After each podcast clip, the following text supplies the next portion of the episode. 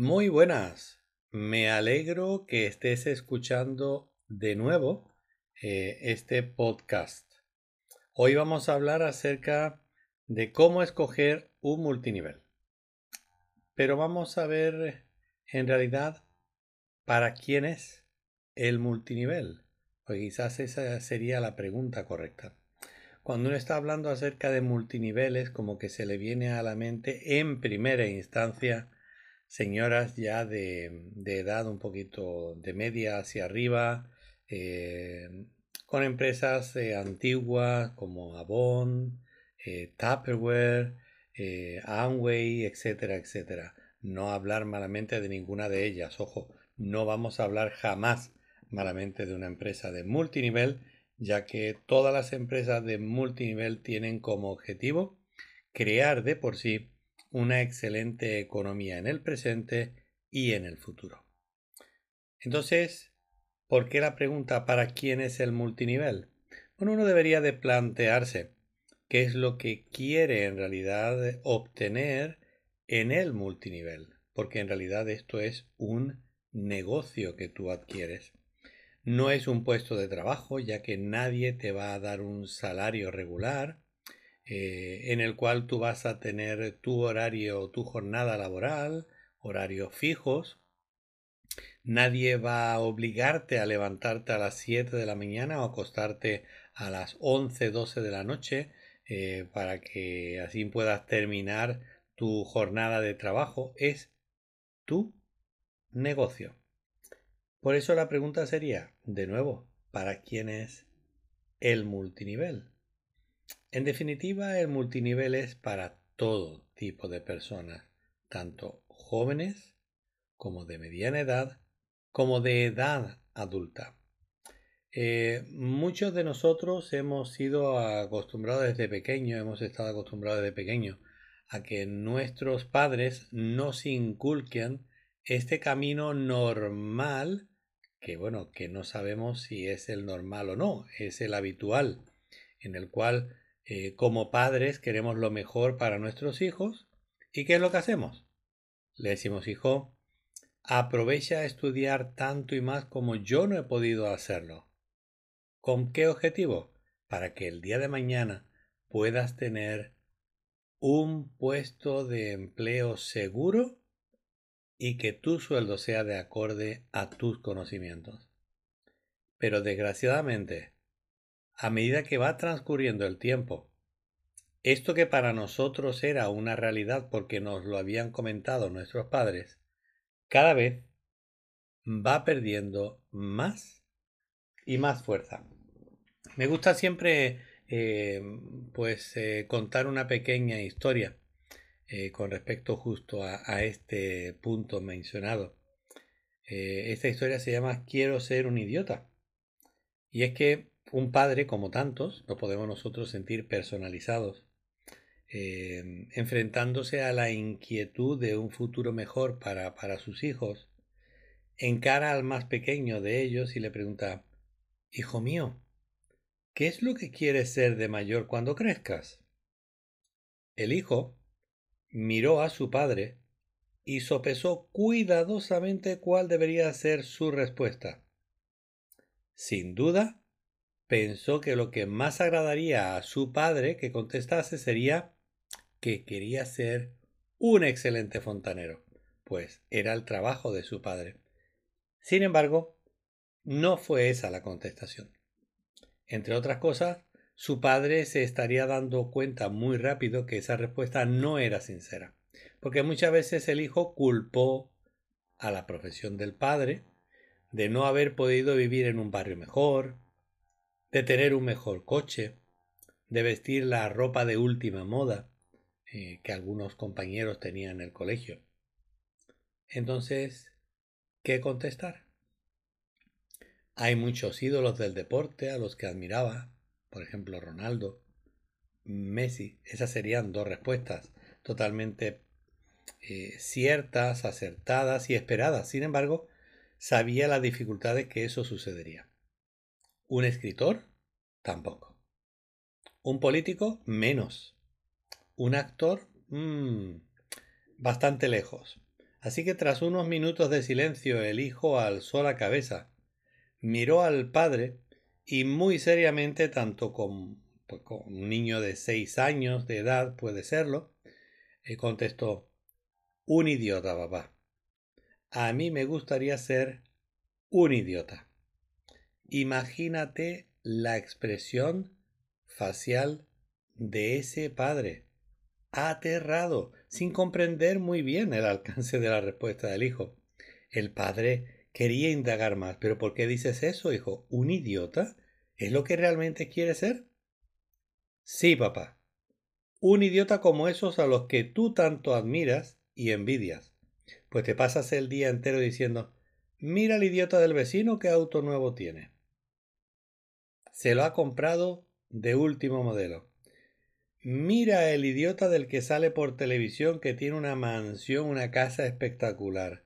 El idiota de mi cuñado que envía a los hijos suyos a la universidad, etcétera, etcétera. Podemos alargar la lista cuanto como queramos. ¿Qué nos hace pensar esto? Que sencillamente estamos intentando que nuestros hijos hagan algo que en realidad quizás no está ni en sus planes, ni en su mente, y mucho menos en su corazón. ¿Qué tiene que ver esto con eh, para quién es el multinivel o qué multinivel escoger? En definitiva, la pregunta sería, ¿qué quiero yo obtener del multinivel en el que voy a entrar? Porque fijaros, no importa en la empresa que vosotros entréis o estéis. Porque lo que va a definir la diferencia eres tú mismo como persona. El valor es el que tú le quieras poner al multinivel, sin importar cómo se llama la compañía. Por eso, lo más importante es, ¿te da la posibilidad esta compañía que tú estás buscando de crecer personalmente? Si es así, un punto a tu favor. Es una compañía de multinivel que tiene ese nicho o tiene esos nichos de mercado de productos con los cuales yo me voy a sentir cómodo? Si es así, otro punto a tu favor. Y aquí me gustaría hacer un paréntesis. Hay empresas que solamente tienen un solo nicho de mercado. Imagínate eh, que si ese nicho de mercado no va de acorde a lo que a ti te gusta, pues obviamente no va a ser algo que te vas a sentir cómodo con ello. Vas a estar un mes, dos meses, tres meses, pero a la hora de ver que no tienes resultado, te vas a cansar y vas a dejar la compañía. Y lo que no queremos, ninguno de nosotros como networker que somos, primero, que te sientas insatisfecho. Segundo, que pienses que estás siendo engañado. Y de cero, que estés hablando malamente de un negocio, una forma de levantar la economía de, de cualquier país, que no es mala, es sencillamente lo mejor que encontramos y que sabemos que existe. Entre otros detalles, ¿es el plan de compensación de esta compañía que tú estás mirando sostenible? Y al ser sostenible me refiero, ¿estás haciendo tú cuentas con respecto a lo que está repartiendo esta compañía en su plan de compensación? Ojo, y aquí me gustaría hacer un matiz, no solo a su equipo millonario, sino aquellas personas que están comenzando. ¿Por qué hago ese matiz? Muy sencillo. Las personas que necesitan ayuda y apoyo de la compañía son aquellos que recién estamos comenzando, no los que están en el equipo del millonario. Ellos ya tienen su carrera resuelta. Pues bien, ¿hacia dónde están dirigidos los bonos de esa compañía? ¿Hacia dónde están dirigidos el plan de compensación de esa compañía? ¿Está dirigido hacia las personas que comienzan? Otro punto a tu favor. ¿Está dirigido hacia las personas del equipo del millonario? Te aconsejo que te lo pienses y tomes otra opción totalmente diferente. En definitiva, hay muchos detalles eh, que podemos tocar. Estos son los más importantes, ya que obviamente con lo que vas a trabajar es con el producto y lo que tú vas a recibir a cambio de la venta del producto es el dinero. Por eso es bueno investigar estos puntos mencionados eh, anteriormente y sopesarlo.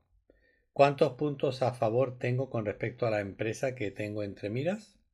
¿Todos? Perfecto. ¿Estoy contento? Muy bien.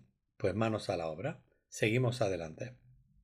Otro detalle importante. Me está obligando esta compañía con la cual quiero comenzar a comprar desde el principio un paquete de productos que ni siquiera sé cómo me los voy a quitar de encima, cómo los voy a recomendar ¿Cómo lo voy a vender? Otro detalle. Estoy obligado mensualmente a hacer una compra porque si no voy a bajar en mi nivel con respecto al plan de compensación. Todos estos son detalles que nos hacen ver una cosa importante. El entrar a multinivel no es como comprar una camiseta, un t-shirt o una gorrita. A mí siempre me gusta puntualizar que para poder ser un buen networker, un networker profesional, uno tiene que aprender, tiene que saber dónde se está introduciendo. Y para eso no hay mejor cosa que estudiar, crecer como persona.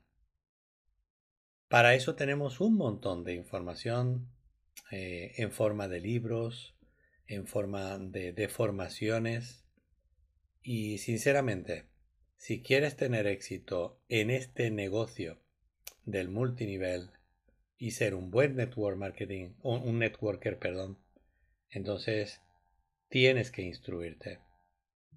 No cometas el error de empezar en cualquier compañía porque las emociones y los sentimientos te dicen de comenzar, sino más bien, hártate de valor, mira los puntos a favor los puntos en contra, ponlos en la balanza y decídete. Espero que este podcast te haya ayudado a sopesar y evaluar eh, qué es lo que tú vas a hacer en el futuro cuando encuentres esa empresa. Y me gustaría mm, seguir adelante ayudándote dentro de esta gran carrera, de esta gran empresa como es el network marketing. Por eso el día de mañana eh, estaremos de nuevo afuera con otro podcast hablando acerca de este gran negocio. Sin más, se despide de vosotros vuestro compañero y me gustaría decir, como dice un compañero mío, vuestro patrocinador, vuestro sponsor, que no es sponsor, no es el verdadero sponsor, pero que quiere lo mejor para vosotros. Cuidaros mucho y que tengáis un día muy productivo.